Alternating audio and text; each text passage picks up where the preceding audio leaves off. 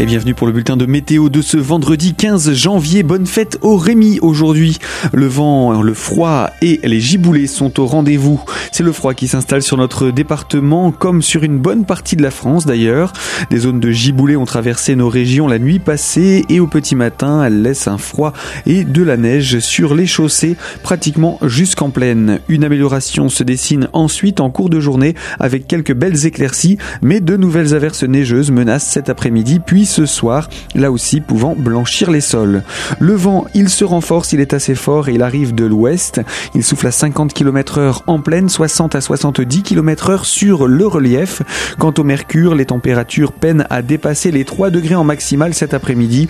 À l'aube, moins 2 à 0 degrés, 0 à 2 degrés au meilleur de la journée. Pour ce qui est des jours à venir, encore ce même type de temps instable et froid qui perdure en vue du week-end avant un début de semaine toujours plus froid mais relativement sec. Le mercure chute, moins 5 puis moins 7 et enfin moins 14 degrés pour lundi. Les températures qui devraient rester négatives durant l'intégralité du week-end. Toute l'information météo est à retrouver sur notre site internet radiocristal.org.